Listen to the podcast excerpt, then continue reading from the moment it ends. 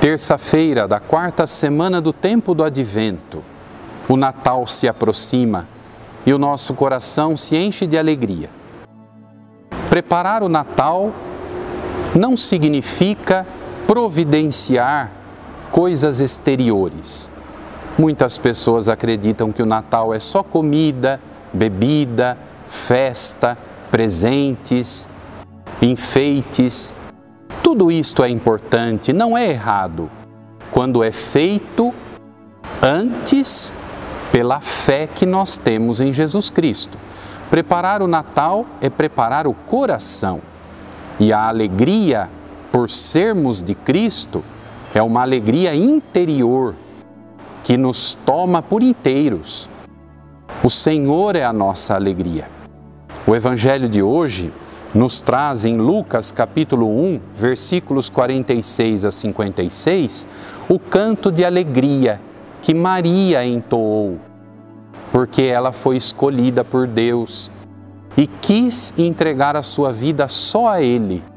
Eis aí o caminho da alegria. Ouçamos. Naquele tempo, Maria disse: A minha alma engrandece o Senhor, e o meu espírito se alegra em Deus, meu Salvador, porque olhou para a humildade de sua serva.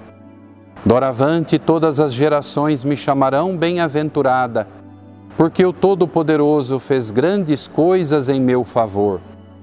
O seu nome é santo e sua misericórdia se estende de geração em geração a todos os que o temem.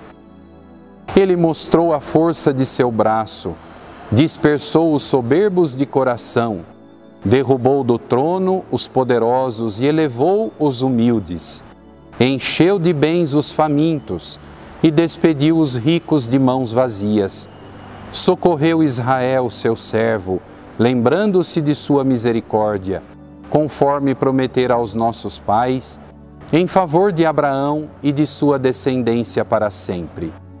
Maria ficou três meses com Isabel, depois voltou para casa. Eis o Magnificat, o canto de alegria de Nossa Senhora. Onde está a razão da alegria de Maria? Está em Deus e só os humildes como ela são capazes de se alegrar em Deus. Quem não tem o orgulho no coração. A pessoa orgulhosa se alegra em si mesma, acha que se alegra em si mesma. A pessoa orgulhosa só pensa em si, só quer atenção para si, se esquece de Deus e do próximo. É uma pessoa sozinha Digo que ela acha ter alegria porque no fundo a pessoa orgulhosa é vazia, é sozinha e triste. Por isso Nossa Senhora canta que Deus derrubou os poderosos de seus tronos, que Ele dispersou os soberbos de coração. A soberba não é caminho para Deus e para o amor. Pelo contrário, é caminho para a solidão, a tristeza e a morte. Aprendamos com Nossa Senhora a buscar alegria nas coisas mais simples da vida e na capacidade de praticar o amor, a caridade. Que ela interceda por nós. Rogai por nós, Santa Mãe de Deus, para que sejamos dignos das promessas de Cristo. Amém.